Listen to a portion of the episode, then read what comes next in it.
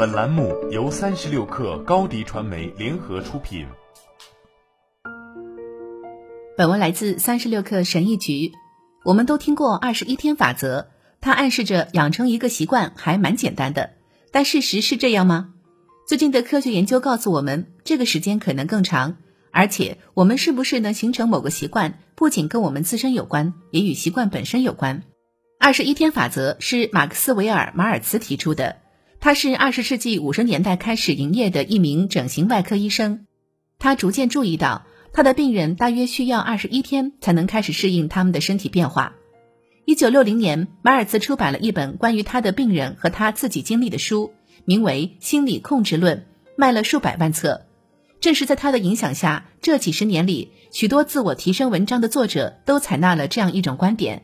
你可以在二十一天内养成一个习惯，这种观点广受欢迎。部分源于这样一个概念：坚持某个人生习惯，可能和把某件事连续做三周一样简单。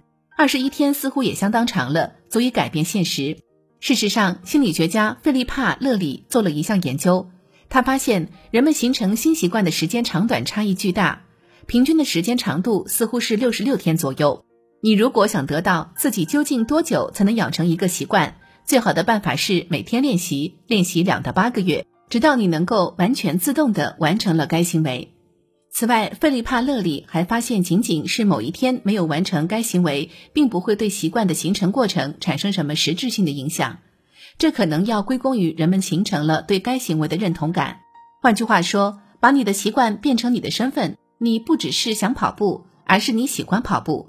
你不仅是在努力不吸烟，而是你是一个不抽烟的人。这仅仅是思想上的一个小转变，但却能带来很不一般的结果。你的习惯必须完全是属于你的。你做这件事是为了你自己，是因为你想做，而不要管别人想让你做什么。也许你是一个喜欢设定目标但很难执行下去的人，或者是一个知道自己不可能在几周或几个月的时间里坚持打卡某个习惯的人。你可能会发现，如果你把自己的行为模式看作一种仪式，而不是习惯，那么这也许可以帮你坚持下去。这是一个很小的重构，但也许做一些仪式性的事情，会让你在坚持的同时获得神圣感。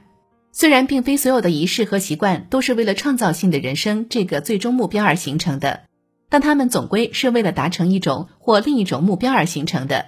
在很多情况下，无论你的习惯多么积极和有意义。它总会在某个时候成为你的生活方式。换句话说，是你的习惯迫使你在那个时候不去做那件事，而要做这件事。习惯不仅要求人们做出选择，还可能带来牺牲的问题。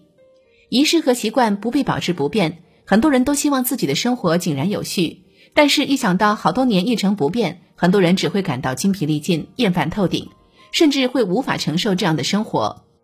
创造和维持健康的有建设性的习惯有无穷多种方法，根本不需要你一直坚持完全相同的生活方式。原则是永恒的，可以保持我们行为的一致性，让我们继续努力。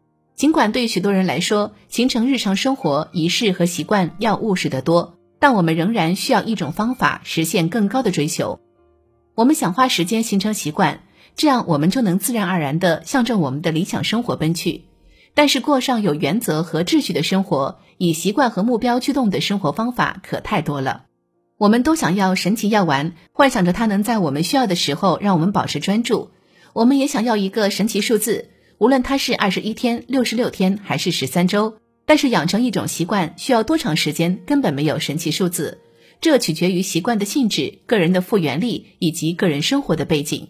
考虑到你形成的习惯会帮助你达成目标，你也需要考虑每一天你要在什么时候做到这件事。相信这个过程，就像刚刚说的，你带入自己的一个习惯开始练习，你练习的越多，你就越能收获它。现在就是开始的好时机。好了，本期节目就是这样，下期节目我们不见不散。